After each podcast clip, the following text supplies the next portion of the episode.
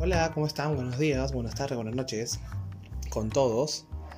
Eh, soy Carlos Eduardo Coach. Nos trae en un nuevo capítulo, siempre recuerden, hecho con amor, con mucho cariño para ustedes, porque me gusta transmitirles un poco el conocimiento que voy a tomando día a día sobre este mundo maravilloso del coaching y de las finanzas.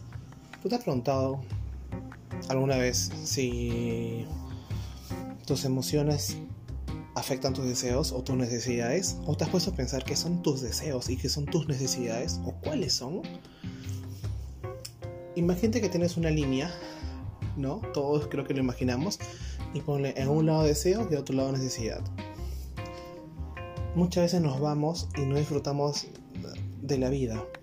Recuerda que, y te, bueno, y te lo digo porque los deseos son ilimitados. Los deseos son sueños, anhelos que uno desea obtener durante la vida y va a trabajar para ello.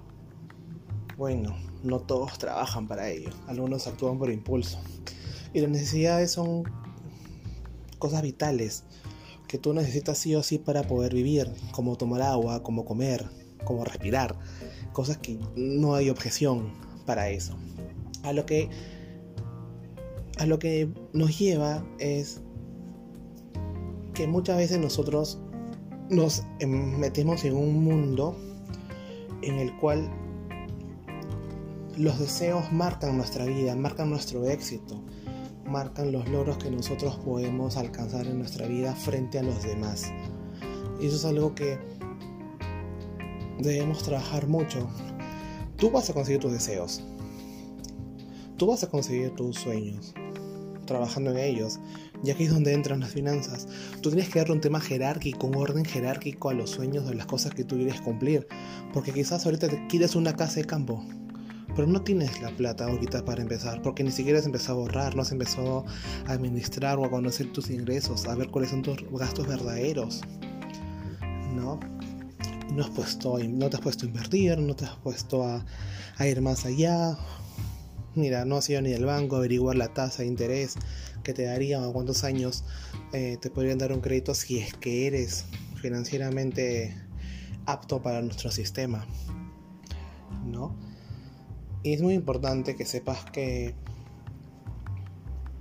debemos enfocarnos en ser felices, en empoderar nuestro ser, siempre con las herramientas financieras necesarias que te van a llevar y te van a ir llevando y a, mejorar siempre en la vida, en alcanzar esa fortaleza mental y ese poder financiero que necesitas para alcanzar esos deseos.